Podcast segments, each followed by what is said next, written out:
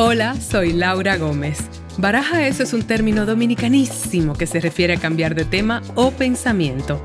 O solté esa vaina y pensé en otra cosa.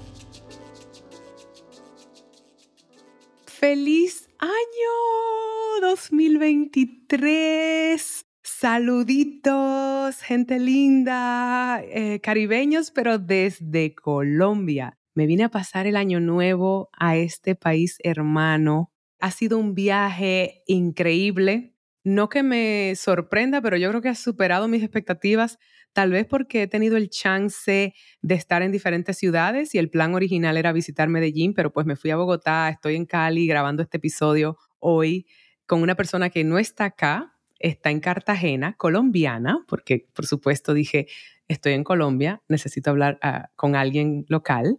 Y Colombia además ha sido uno de los países que nos salió en Spotify como uno de, de los países que más nos están escuchando. Hola Colombia, gracias. Y por eso me hace mucha ilusión este episodio. Estoy muy contenta, sintiendo como una gran energía de este país. Me parece el lugar perfecto para recibir el año con una actriz increíble de acá que yo conocí en México, irónicamente. Me refiero a Natalia Reyes una actriz muy reconocida en Colombia y que como van a ver, su carrera es bastante internacional en cierto modo hoy día.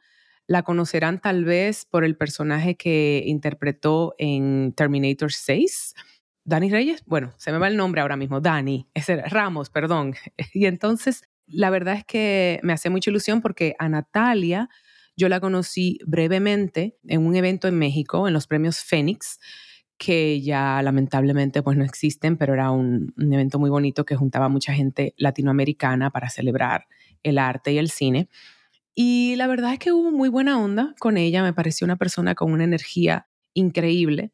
Y aquí lo van a notar, es una persona como muy centrada, muy humilde, muy trabajadora y con una carrera increíble.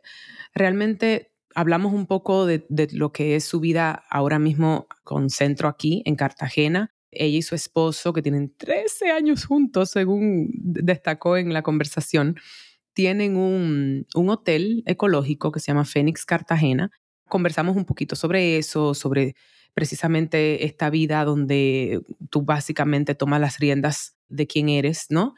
Y con miedito y todo, en su momento decidió que quería hacer su vida en la playa, como cierta personita que tienen acá, y desafió lo que en ese momento, bueno, pues estaba en Bogotá con una carrera que se desarrollaba ahí, pero bueno, ahora vive en la playa, igual que yo, y también es nómada, igual que yo. Entonces me parece perfecta invitada para Baraja eso. Y yo, bueno, con mucha alegría de estar iniciando el año desde acá, creo que da buen augurio Colombia ha sido realmente una grata sorpresa. Qué país con tan bonita energía y con gente tan maravillosa. Y Natalia Reyes, mi invitada de hoy en Baraja Eso, es una muestra de eso mismo, de esa manifestación de lo que es la gente colombiana. Bienvenidos a escuchar este nuevo episodio que abre el año desde Cali, yo, y desde Cartagena, Natalia Reyes. Hola Natalia. Hola Laura hermosa, feliz año. Feliz año, corazón. Dios mío. Este va a ser el primer episodio del año de Baraja Eso, ¿sabes? Bien, bienvenidos todos a este nuevo año. Me hace mucha ilusión. ¿Dónde estás tú? Estoy en Tierra Bomba, que es una isla frente a Cartagena, eh, donde vivo y aquí me refugié de este sol inclemente cartagenero en una de las oficinas del hotel. Mira, yo estoy en tierra colombiana. Qué alegría saberte cerca. Mi primera vez en Colombia, además. Wow. Estoy enamorada de tu tierra. ¿Te ha pasado, o sea, no sé, a mí me está pasando que es ya en mi edad adulta que estoy comenzando a explorar Latinoamérica, no sé, este tipo de cosas que era como que no conocía tanto los países y es como mi interés al 100% ahora. Y yo ni siquiera me había dado cuenta de lo corto que era el viaje. Bueno, nos pusieron vuelo directo ahora de Santo Domingo a Colombia. Buenísimo, claro, estamos muy cerca. Sí, muy, muy enamoradita de tu tierra. Háblame de Cartagena, que, que no he llegado ahí, pero tengo planes. Te estamos esperando, Cartagenera. Yo realmente soy de Bogotá, nací en Bogotá, pero llevo ya unos seis años viviendo aquí en Cartagena y la verdad es que estoy muy feliz. Me cuesta ya mucho un poco la ciudad, el frío. Sí, creo que ya como que me adapté un poco a este contexto y me encanta el Caribe. También pues tuve a mi hija, ya tiene un año y tres meses y verla crecer en la playa, en la arena. Ay, qué privilegio. Como siendo tan libre y tan cerca a la naturaleza, me parece que es un privilegio que no, no, no nos podemos dar en ningún otro lado. Tu hija Isla, además. Sí, isla, por isla. Que vive en una isla, sí. Qué maravilla. Que nació hace poquito, bueno, dijiste un año y cuánto tiene, un año y medio. Tres, año y tres meses. Y que es algo que mm, me da curiosidad a mí porque, sabes, yo converso mucho en este espacio precisamente de, estas, de este tipo de vida alternativo que estamos llevando, y, pero tú eres una actriz que está además como en un momento de apogeo de su carrera. ¿Te dio miedito tener a tu hija en ese momento? ¿Fue una conversación a tener con tu esposo o fue una decisión natural, así como es ahora? Fue una decisión eh, de los dos. La verdad es que ya llevamos, acabamos de cumplir 13 años juntos. 13. Eh, 13. Me muero. Entonces, sí, ya llevábamos un tiempo diciendo como, bueno, sabes que ya hemos viajado, hemos hecho muchas cosas, hemos disfrutado también como de la vida en pareja y ya teníamos ganas hace un tiempo, también había tenido yo mucho trabajo y por eso digamos que no se dio antes, pero claro, sí, siempre siento que internamente las mujeres tenemos, las mujeres no, todos los seres humanos tenemos muchos diálogos internos, pero obviamente creo que el tema de la maternidad para las mujeres sí se convierte en algo muy grande sí. en cualquier sentido, ¿no? O sea, en, en si queremos ser madres o no, a, a, a, qué edad podemos ser madres, ¿no? Cómo queremos maternar, ¿no? Cómo podemos compaginar, digamos, en el caso nuestro, que somos actrices o realmente cualquier mujer trabajadora, ¿no? Compaginar pues como nuestras carreras, ¿no? Nuestras profesiones con la maternidad, con el tiempo que queremos dedicarle a nuestros hijos, ¿no? Entonces, creo que sí se plantean todavía, ¿no? Yo todavía empiezo ahorita este año con un proyecto en España y me empieza a dar como una cosa, ¿no? Como de, ¿cómo lo voy a hacer? No sé cómo, ¿sabes? Y al final pues surgirá y será como tenga que ser, pero sí me da un poco como de, ¿cómo voy a lograr esto? ¿No? Es que es, realmente la maternidad es maravillosa y muy demandante y agotadora, ¿no? Entonces sí. sí me cuestiono todo el tiempo, ¿no? ¿Qué tanto quiero trabajar? ¿Qué tanto eh, puedo alejarme de mi oficio? Porque también es lo que me da pues como alegría y me nutre, digamos, el alma. Entonces sí es como una conversación que tengo yo todo el tiempo conmigo misma, pero, pero bueno, voy ahí como un día a la vez intentando como en navegarlo y, y, pues equilibrando todo. Creo que es un poco también la palabra que elegí para este año fue como el equilibrio, ¿no? Poder ah. balancear, ¿no? Ese, ese tiempo para mi oficio, para mi familia, para mi vida personal y la vida social, para los demás y para mí misma, ¿no? Para un poco de equilibrar. 13 años con tu pareja, hablando de equilibrio, ¿verdad? O sea que, ¿cómo se? Juan. Juan Pedro, sí. Juan Pedro, que yo conocí en México, porque aclaremos, tú y yo nos conocimos en México. Nos conocimos en Los Platinos. Y me encantó que él acompaña, te acompaña y yo decía, oh, sí se puede encontrar ese compañero de vida. Eso es algo, Natalia, yo estoy en de ese compañero de vida que, que vaya a la par con tu estilo de vida, con tu carrera, que no le intimiden esos mundos. Y yo sentí eso como con ustedes, una compenetración y un como aliado tuyo, aliados mutuos. Sí, la verdad es que sí, me siento muy afortunada, siento que no es fácil y que exacto, que somos aliados y que nos complementamos en nuestros diferentes mundos. Creo que pues también tenemos una fortuna los dos de que nuestros trabajos, digamos, no son ninguno de los dos como un trabajo formal en un lugar, en un horario establecido, sino que tenemos cierta libertad y eso nos, nos ha permitido realmente estar juntos, ¿no? O sea, que yo finalmente estoy viviendo aquí en una isla que me encanta, pero realmente estoy aquí por él, ¿no? O sea, fue él el que yo lo conocí aquí en Cartagena, pero vivíamos en Bogotá, vivimos muchos años allá, y fue él el que un momento dijo como, quiero mar, quiero navegar, lo mío es, son los barcos, ¿no? Él siempre ha tenido como esta idea y yo ok, yo soy actriz y en Colombia no es fácil ser actriz, pero además no es fácil ser actriz fuera de Bogotá, ¿no? Supongo que pasa en todos nuestros países latinos y es que las industrias no son tan grandes y, y, si quieres pertenecer a cierta industria tienes que estar en donde está, ¿no? Sí. Obviamente pues la pandemia, la virtualidad, todo esto ha ayudado un montón pero pues para mí también fue una decisión como decir, wow, bueno, me voy de Bogotá, me voy de cualquier gran ciudad donde haya una mediana industria y me voy al mar a ver qué pasa, ¿no? Y al final, pues em, es muy loco también como para mí eso ha sido como el refuerzo de que cuando uno toma las decisiones coherentes con lo que uno quiere y con lo, con, lo que a uno lo, le da felicidad o tranquilidad, todo como que se alinea perfecto. Y efectivamente cuando me vine acá, al contrario de lo que yo pensaba que iba a ser, como voy a tener menos trabajo, voy a estar más aislada, fue todo lo contrario, como que creo que esa distancia me hizo ver como mejor la perspectiva, tomar mejores decisiones, ¿no? Tomar proyectos como mucho más a conciencia y eso ha hecho que sea como mucho más eso, más consciente mi carrera, ¿no? Y que cada paso que tome sea como que tenga más, más sentido.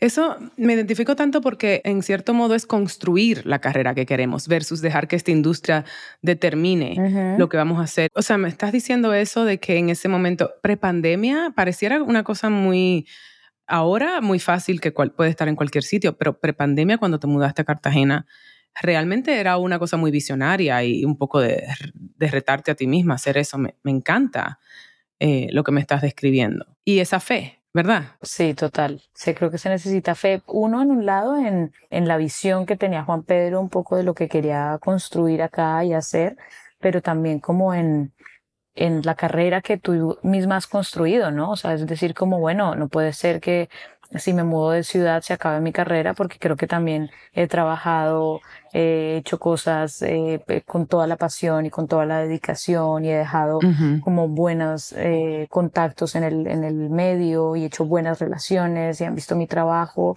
y espero que eso como que continúe y al final pues así fue, ¿no? O sea, como que eh, lo que sabemos hoy en día más que nunca, pero en ese momento fue bonito ver como igual dije, bueno, me, me organizo una dinámica de vida distinta que hoy en día es más normal, pero en hace seis años no tanto y fue como, bueno, yo vivo acá, pero realmente soy medio gitana y, y, vamos por el mundo fluyendo como familia ahora que somos tres. Sí. Sí, intentando fluir y, y tomar las decisiones en conjunto, pero realmente sabiendo que, que podemos tener, digamos, como base y como hogar este momento, este lugar, pero, pero que es vamos un poco... Base de operaciones, yo le llamo, y, de ahí fluyes. base de operaciones, pero de aquí fluimos a donde toque.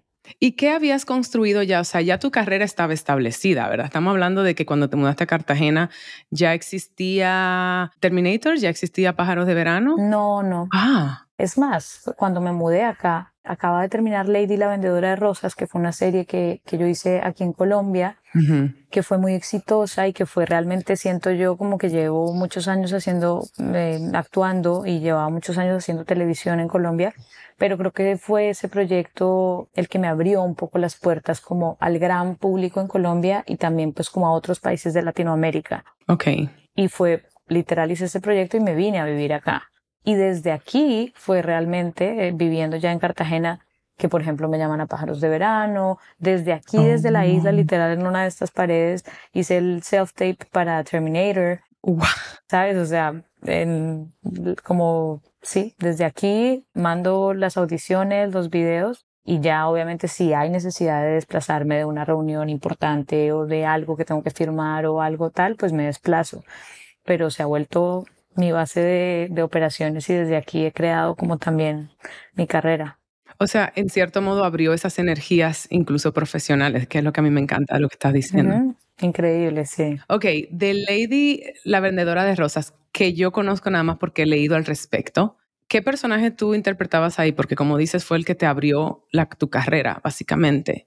Hacía de Lady Tavares. Lady es un personaje, digamos, muy conocido en Colombia porque mm, Víctor Gaviria, que es un gran director de cine de Medellín, que tendrías que ver esa película ya que estás por acá. En el 2000, perdón, en el 98 hizo una película que se llama La vendedora de rosas. Okay. Una película que estuvo participando en Cannes por la Palma de Oro, una película muy cruda, muy dura sobre la realidad como de un poco de los niños de la calle de Medellín, en este contexto todavía un poco como con una estela de los 80 y de la violencia que había dejado el narcotráfico, de esta cultura también que dejó del sicariato y bueno, como de muchos problemas sociales de la calle de Medellín.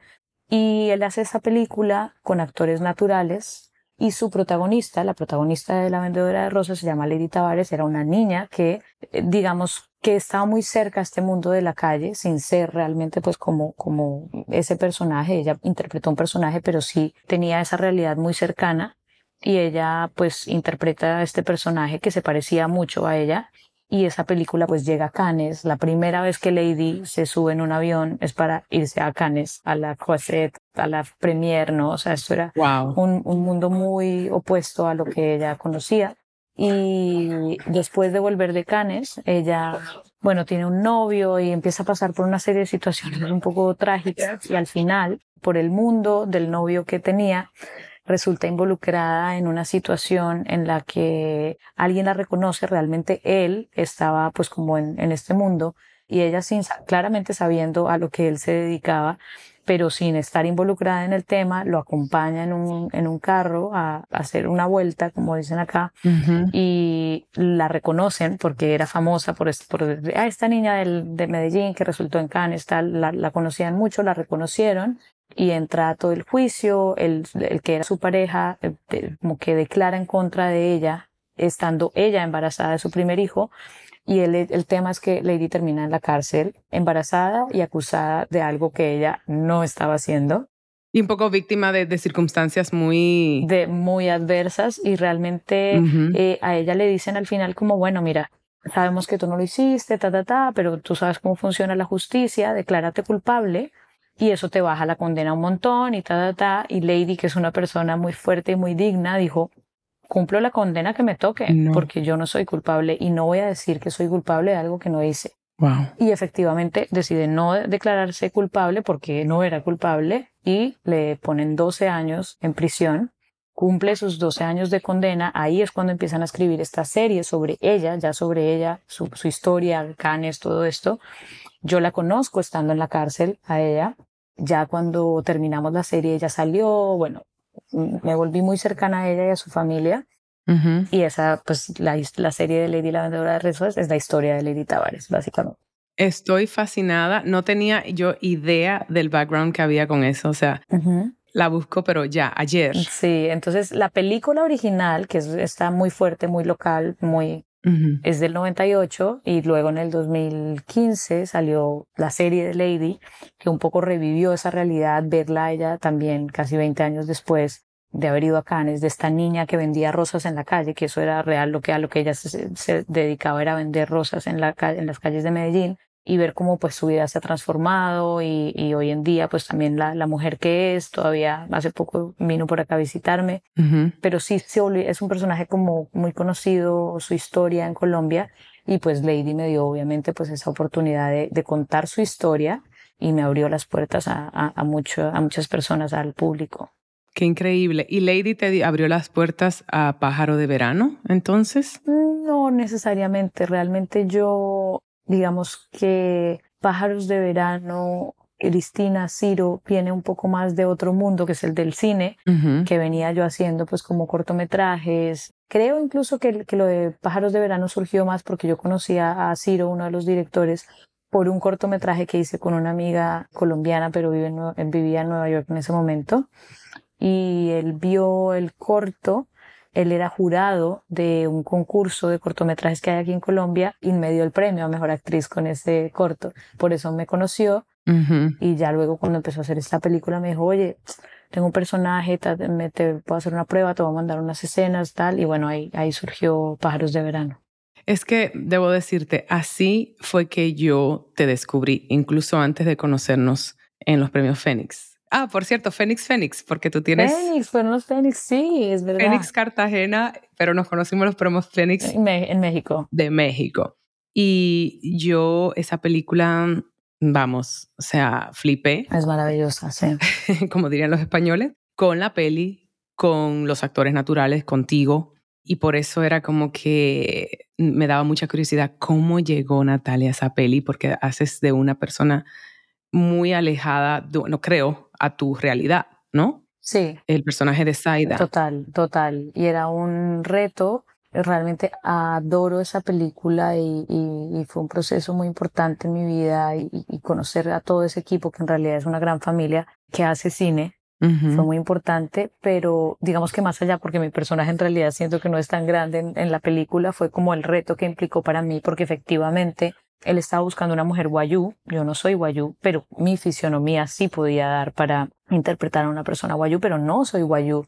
Y Ciro, Cristina, el cine que hacen intenta ser muy respetuoso con las culturas y con las comunidades a las que representan, ¿no? Entonces no se trataba de hacer como una imitación, no se trataba de una apropiación cultural, ¿sabes? O sea, había ahí un tema como muy delicado en, en ese reto entonces, digamos que hicimos un trabajo como muy serio de exacto una mezcla de actores naturales, de personas de la comunidad, pero literal yo me llevaron a La Guajira y yo me interné en una ranchería, que son estas comunidades donde viven los guayú, a vivir en un cuarto encerrada, porque un poco una de las tradiciones que cuenta la película es el encierro, que es como cuando las niñas se desarrollan, las encierran en, un cuarto varios días, a veces llegaba a ser un año, dos años, como a a que ellas aprendieran a ser mujeres, ¿no? Entonces venía la madre, la abuela, las enseñaban a tejer, a cocinar, a mil cosas.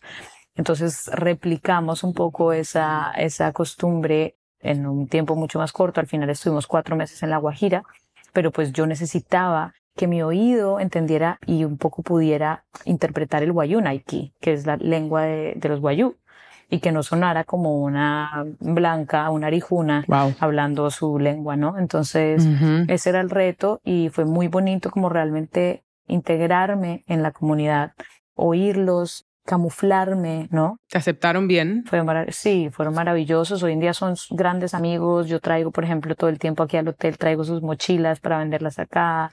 Eh, cada vez que voy a La Guajira o que tengo algún amigo que va a La Guajira, los mando donde la, ranchería, o sea, tenemos una gran relación. Qué maravilla. Entonces, perdón, quiero hacer un pequeño paréntesis. Llevas al hotel, porque es que tú tienes un hotel en Cartagena. Soy socia de, de un hotel con mi esposo que realmente es, esa es la visión que él tenía cuando quería venir acá. Es un hotel en Tierra Bomba, que es una isla frente a Cartagena, y somos socios aquí de, de este hotel de la playa que es un hotel como ecológico, tengo entendido, ¿verdad? Sí, Fénix es, eh, digamos que yo tengo pues como un interés muy grande por el, ya yo, a mí esto del interés me suena un poco absurdo porque creo que ya no, no debíamos estar interesados en el medio ambiente, sino que tenemos que estar muy preocupados por la emergencia climática que vivimos. Pero bueno, Urgentemente. es uno de mis grandes eh, temas, preocupaciones, tareas y misiones. Sí. Entonces sí es algo que he intentado pues como imprimirle mucho al, al hotel, ¿no? O sea, que sea consecuente con quién soy yo, con la comunidad donde vivimos, con la isla, con las condiciones climáticas, con las limitaciones sociales también que hay acá.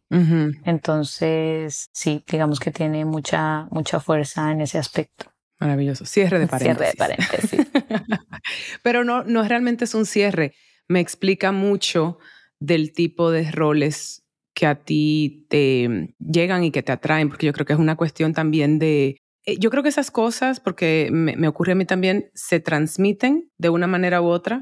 Hay veces que uno no, como actriz no tenemos tanto poder necesariamente de qué roles, pero uno como que los atrae. Entonces me, me hace mucho sentido que tengas este tipo de personajes con lo que me acabas de describir. Absolutamente. Qué bien. Creo que sí, que uno a veces creo que antes vemos que todo se ha modificado un poco, pero que antes estábamos un poco en el tema, digamos, de los actores o las actrices un poco dependientes, ¿no? De, de las industrias, ¿no? Como de literal, estábamos sentados esperando que nos llamaran para una audición o para un casting, o sabes.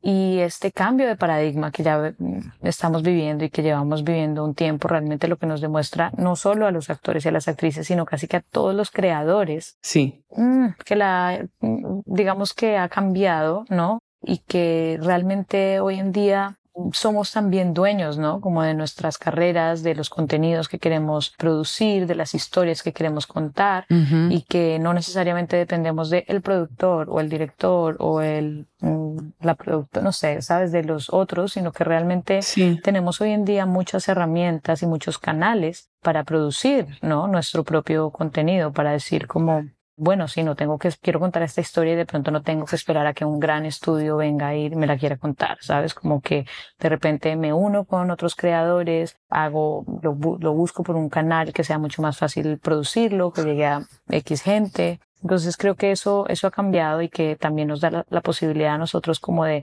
estar en esa posición un poco menos pasiva y mucho más activa y creadora. Sí. Sin embargo, llega un gran estudio, no sé, pero este, hacemos un salto de estas películas tan colombianas, estos proyectos, tan latinoamericanas además, porque creo que es más amplio que hay, universales en cierto modo, pero muy de nuestra realidad. Y te llega este rol que básicamente, digamos que es Terminator te hizo una estrella internacional? ¿Sería posible eso? Sí, yo... ¿O crees que Pájaros de Verano? No, creo que Pájaros de Verano, como tú dices, eh, realmente era un proyecto internacional, o sea, era una coproducción con varios países, pero es un proyecto independiente, es un proyecto no masivo, ¿no? No es un proyecto que llegara a todas las salas de cine del mundo, es un proyecto que llegaba a cines independientes, que llegaba pues a Cannes, a festivales de cine importantes, pero pues obviamente con... Pero una audiencia nicho. Con una audiencia de nicho. Y realmente siento que, por supuesto, así como Lady la Vendedora de Rosas me abre las puertas a todo mi país y a, Latino, y a muchos países de Latinoamérica, en los que sorprendentemente se conectaron con esta historia que parecía como tan de Medellín, tan local, tan nuestra. Fue muy, muy impresionante también ver porque también me hizo darme cuenta que es que en muchos lugares de Latinoamérica compartimos esta realidad. Entonces, claro, pues en México que, que la gente se conectara con eso era como, pero ¿cómo? Incluso tú oyes y es, es un paisa, el acento es como un paisa muy fuerte, ¿no? Eh, muy de la comuna, difícil de entender a veces para, para otras personas, incluso aquí en Colombia. El acento que tú haces. Sí, y de, y de toda la serie, o sea, casi que de todos, es, es un acento particular. Pues ni hablar, si te cuento la película del 98 de Víctor Gaviria, en casi todos los festivales del mundo, incluso en español, tenía subtítulos porque es súper difícil de entender. Con subtítulos.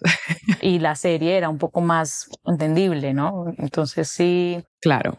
Bueno, fue, fue ese salto, digamos, con Lady y creo que precisamente con Terminator lo que hace es abrirme las puertas, digamos, al mundo y como a, una industria internacional mucho más amplia. Sin duda, la oportunidad que tengo de trabajar con un gran estudio, con James Cameron, con Tim Miller, con Arnold, con todas, todas estas personas, pues te da una visibilidad mundial, ¿no? Te da un, enorme una carta de presentación al final como para, para entrar a otros, a otras industrias, a otros países y fue una gran experiencia y, fue como una, una gran puerta que me abrió muchas otras.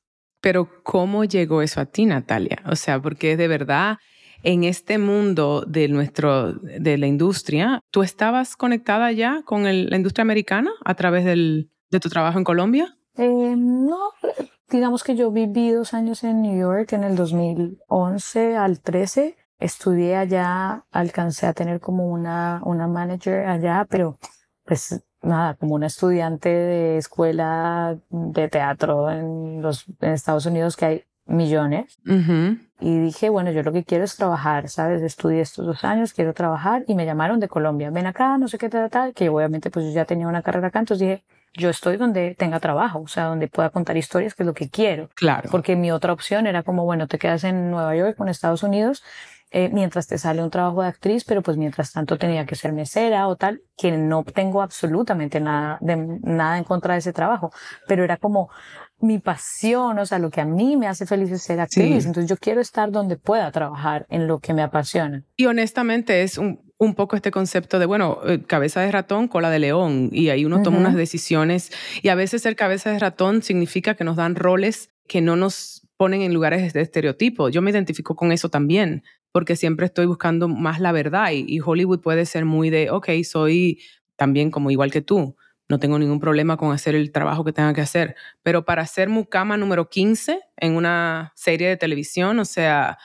¿cómo está? You, want the coffee, sir? Eh, cuando sabemos que nuestra realidad es tan rica y que hay tanto que contar, Exacto. Me, te entiendo perfectamente. Entonces, esa fue un poco mi decisión en ese momento, como bueno, me quedo acá o dije, no, pues, donde pueda crear y contar las historias y los personajes que me interesan. Entonces volví a Colombia y de alguna manera pues sí, tenía como ese, ese vínculo muy débil realmente como con la industria en Estados Unidos, que obviamente Pájaros de Verano abre, ¿no? Un, un nicho, como sabemos, ¿sabes? No me iba a abrir como la gran industria, pero sí muchos estudios independientes, directores muy interesantes, actores habían visto la película. Más interesante aún entonces, honestamente. Más interesante aún, pero ya llega Terminator y pues fue como, ok, ¿sabes? Ya es como un espectro desde el cine independiente de Cannes hasta Terminator, ¿sabes? Entonces eso fue muy importante la experiencia también para mí porque obviamente llevo muchos años trabajando en todo tipo de producciones desde teatro, musicales,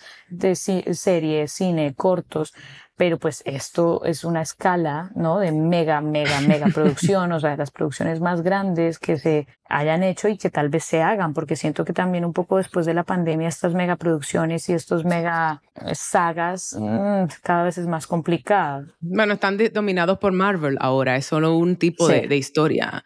Pero hay una cosa que, que, bueno, primero debo decirte que Terminator, para mí, la 1, es una obra maestra, o sea, es realmente una de las vainas de ciencia ficción más emblemática del cine y que más revela nuestra realidad actual.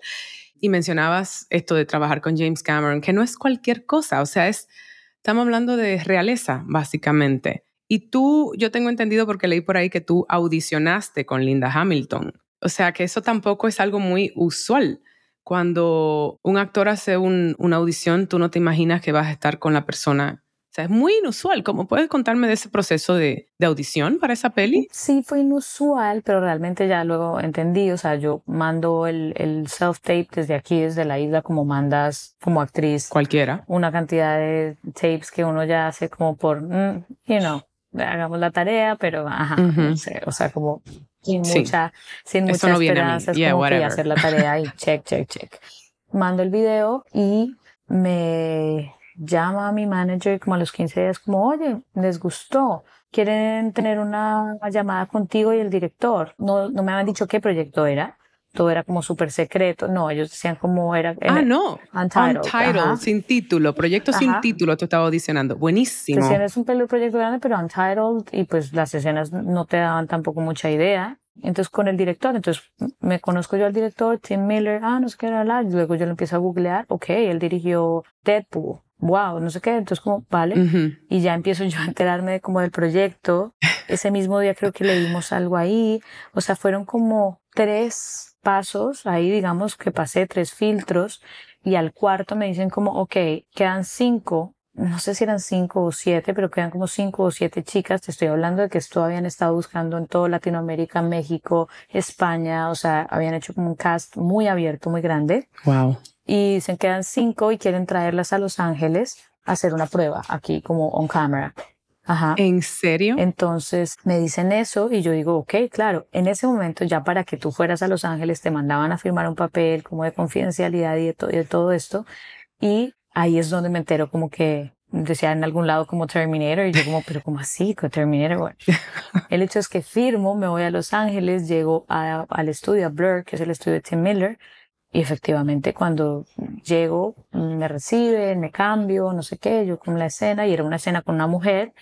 Y cuando entro, no, yo llegué, me recibió una mujer afuera, hola, ¿cómo estás? No sé qué, bla, el maquillaje tal. me cambié, ay, qué linda con tu camiseta, no sé qué, súper amable, guapísima. Y yo, bueno, cuando fui a entrar, salió el director, dijo, ah, ya conociste a Linda.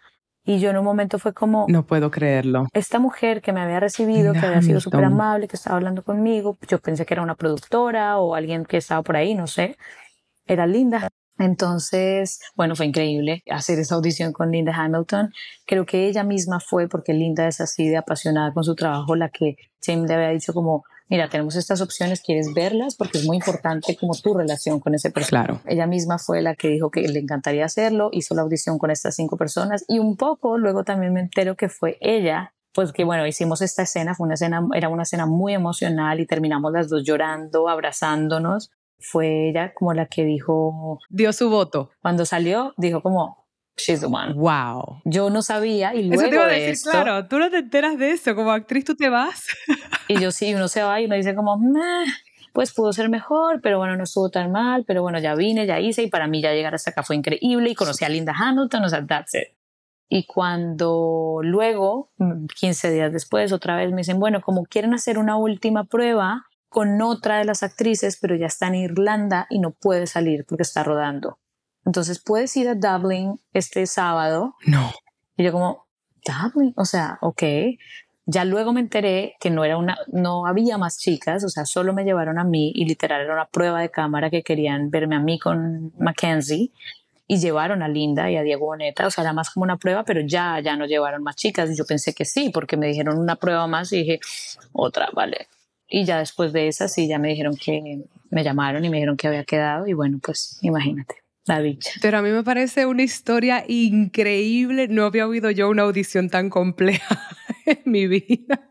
Qué bonito. Y te cambió la vida y la carrera, me imagino.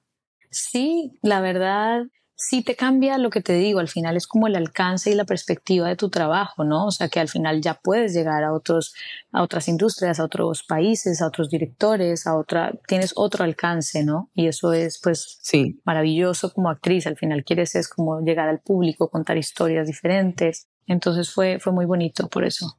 Pero también hay algo que, vuelvo y digo, en cierto modo, muy interesante, como uno atrae lo que es o lo que te guía, porque tu personaje no es un personaje convencional latino. O sea, me encanta de eso. Creo que leí en un sitio que tú hablabas justo sobre eso. No es que el- los personajes sean para cumplir cuotas, son porque viene de la verdad un poco de la historia y tu personaje es una chica latina, acuérdame el nombre que no me acuerdo, Dani, Dani Ramos. Dani Ramos, pero es realmente un personaje que se sale del molde, como para personajes latinos de lo que nos da la industria americana. Y eso es muy interesante, como, ¿te esperabas eso? No, no, para nada, porque lo que tú dices es tal cual, o sea, como que siempre, literal, como me llega esto como un Untitled, es una película grande, Untitled, mira este personaje, yo siempre dije, pues ni idea, debe ser una película y, de- y voy a hacer Made for Teen. Mucama número 15, 14 O sea, del- sí, o sea, es como, o sea, este personaje seguro no tiene ni nombre, o sea, ¿sabes? Como Sí, ni idea, como que nunca esperé cuando realmente me enteré, es como no, es la protagonista, realmente ya no es, ya este spoiler pues ha pasado mucho tiempo, entonces creo que no es spoiler, spoilers, gente, baraja eso, por favor, si no la han visto, whatever, váyanse a verla. si no la han visto, ¿por qué no la han visto? ¿Por qué no la han visto eso? Pues el hecho es que toda el el Terminator, la historia siempre era que al, al final un poco linda, estaba embarazada del gran Salvador, ¿sabes? De John Connor, thank you. Ajá, el cambio de esta película es como, yo no soy la madre del, del Salvador, yo soy el Salvador, ¿sabes? Es una latina, es una mujer, es una chica joven, la Salvadora, ¿sabes? Muy interesante ese twist. Ajá. Y en cierto modo, pues te hace un personaje icónico en una saga icónica porque tomas el rol de John Connor al final. O sea, es una cosa muy, muy interesante. Me encantó esta historia, wow. No me la conocía, tu historia de, de cómo te lleva aquí, pero me, me gusta mucho que sigue siendo eso, en línea con tu, vamos, con tu esencia como persona y que te atrae entonces tus personajes. Entonces dijiste que vas a hacer algo en España, también va por esa, por esa onda. ¿Puedes hablar de eso o puedes compartir? Sí. Sí, es una, no, es súper distinto. Es una miniserie eh, en España, muy para el mercado español, que es, digamos, algo que me parece muy interesante en este momento, porque siento que también es un mercado distinto. Ujú. Y por mi esposo ser español, digamos, ese es un mundo que me interesa un montón. Me parece que están haciendo como producciones de mucha calidad, contando Sí, me encanta. historias muy interesantes y que hay, hay una fuerza muy grande en España con el guion Sí. que siento que en Latinoamérica también todavía estamos como en el camino de aprender. Entonces eh, es una gran historia, es- están haciendo esta serie, es serie basada, digamos, en el proceso de Camilo VI de crear Jesucristo Superstar De veras, que fuera del molde. en medio de, de la dictadura de Franco. Entonces es como, son cuatro episodios nomás que hablan pues como de la travesía que tuvo él realmente para hacer este musical en, en una España muy dividida y, y al final era Paloma San Basilio, quien iba a ser de María Magdalena, tenía el personaje, y llegó esta chica de tu país. Dominicana. Llega Ángela Carrasco. ¡Ay, sí! hace la audición y sale Paloma San Basilio, queda Ángela Carrasco y tiene ahí como toda una historia con Camilo VI y eso es para mí un reto. Primero también hacer de dominicana, que está en España, cantante, es todo un, un, reto interesante. Ya puedo ver, puedo ver a Ángela Carrasco en tu rostro. Me parece increíble, se te dan muy bien los acentos, debo decir, porque mira que el guayú y luego me decías la de paisa. Paisa es un acento como que... Muy complicado, muy complicado. Bueno, para ustedes menos, me imagino. Me encanta lo que me dices. Yo acabo de hacer un podcast en España, fui la narradora, y me pareció muy interesante, que le ha ido muy bien, Caurini el Rey, fue número uno en España, y me justo me pareció muy interesante y me parecía que iba a llegar el momento en que había una apertura mm, más al tema de los acentos y yo justo decía es una latina está narrando un podcast tan español sobre el rey de España y tal. Entonces, que me digas esto. Qué bueno, sí. Sí, es, es muy refrescante también porque nos abre un poco más culturalmente a, esta conexión Latinoamérica-España también. Qué hermoso. Qué, me encanta. Y fíjate, last but not least, aparte de que yo quería mencionar un poquito de que tú también tienes una parte muy activa pues obviamente un poco se nota por lo que mencionaste de él. Pero una cosa que, a mí me llamó mucho la atención, Natalia, de esto es, primero, reciente te, acaban de ser miembro, primera, lo más joven, eres la presidenta de, a ver, dime, de la ciencia. De la Academia, de la Academia de Artes y Ciencias Cinematográficas, sí. Aquí en Colombia. Y un poco va de la mano de eso, que, ¿cuál es tu rol ahí? Bueno, la, Academia de Artes y Ciencias es la academia, digamos, del cine, por resumirlo. Y efectivamente, digamos que es, una organización no gubernamental sin ánimo de lucro, porque ahí hay como mucha confusión de la gente que dice como que es algo del Estado o del gobierno y no tiene nada que ver. Este lugar lo escogen los miembros de la academia, o sea, los miembros del sector de la industria audiovisual en Colombia.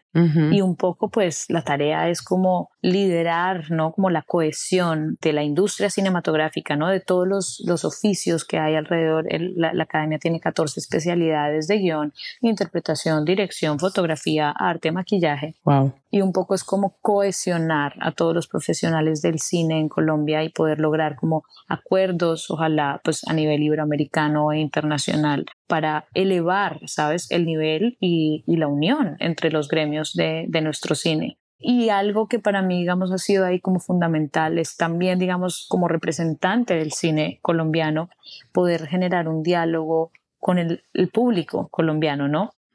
Felipe Aljure, director del FIXI, el Festival de Cartagena, con quien también trabajo, decía algo y es totalmente cierto, es como que el cine colombiano es un adolescente, no tiene una historia tan larga como México, el español o el mexicano, ¿no? Brasil.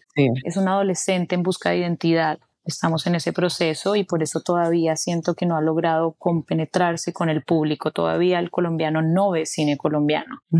Y me interesa mucho aprender de esas experiencias de esos países porque el mundo de hoy en día va más rápido y creo que podemos hacer esos procesos un poco más acelerados para que logremos como empezar un diálogo más profundo con la audiencia y que el cine realmente pueda reflejar lo que la audiencia quiere ver y quiere contar y que los directores también se conecten como con, con esas realidades. Sí, y ahí es como, ahí es que conecto precisamente la parte como activista tuya con, en cierto modo es otro, otra manifestación, otra forma de expresar eso, porque es buscar esa, ese diálogo y tal. Felicidades, qué increíble. No sé cómo lo haces. Gracias. Me quito el sombrero. Pero ahí vamos, te agradezco tanto que dentro de esa agenda tan agitada estás sacando este tiempito para baraja eso. De verdad, baraja eso que es un término dominicanísimo, te cuento. ¿Sabes lo que significa baraja eso? Me encanta. Es como digiérelo, ¿no? Como que tú dices como, a ver, ¿no? Baraja, eso baraja eso es como cambiar de tema o pensamiento y si algo no se puede hacer, baraja eso, claro que lo vamos a hacer. O, ¿sabes? No, no puedo, baraja eso. ah, ok, ok, ok, ok. sí se puede cambiar de página, cambiar de pensamiento hacia algo positivo. Yo lo tomé como evolución y creo que tu vida es una constante evolución. Cuando vine para acá, inmediatamente me vino a la mente es Natalia Reyes, es con quien yo quiero hablar, porque era como... Me encanta, me encanta. ¿Quién, desde Colombia? Sí. Y te agradezco tanto tu tiempo, que sacaras este tiempo para Baraja eso. Gracias a ti por invitarme, maravilloso. Bienvenida a Colombia. Gracias. Y bueno, que la vida nos, nos dé muchos encuentros más aquí en Cartagena, en un set, en España, en Dominicana, que nos encontremos mucho más. Que así sea, que así sea, de verdad que sí. Eh, gracias. A ti. Ahora voy a comprar pasaje para Cartagena. Aquí nos vemos. Besitos, amor. chao a todos, un abrazo.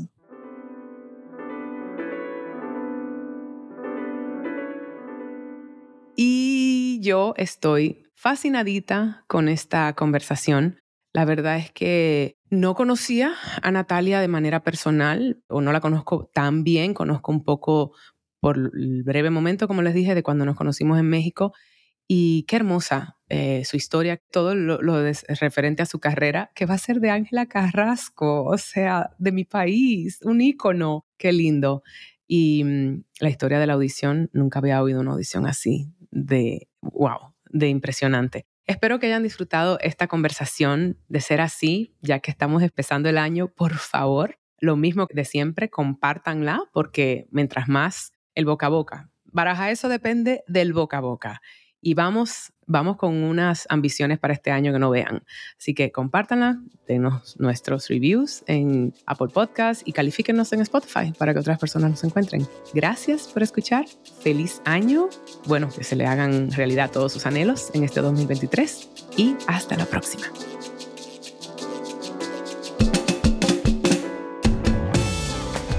Baraja Eso ha sido creado y coproducido por mí, Laura Gómez junto a mi tribu caribeña de Yuca Lab. Música original de Stu Mindeman. Síguenos en nuestras redes sociales, arroba baraja eso podcast y arroba ms Laura Gómez.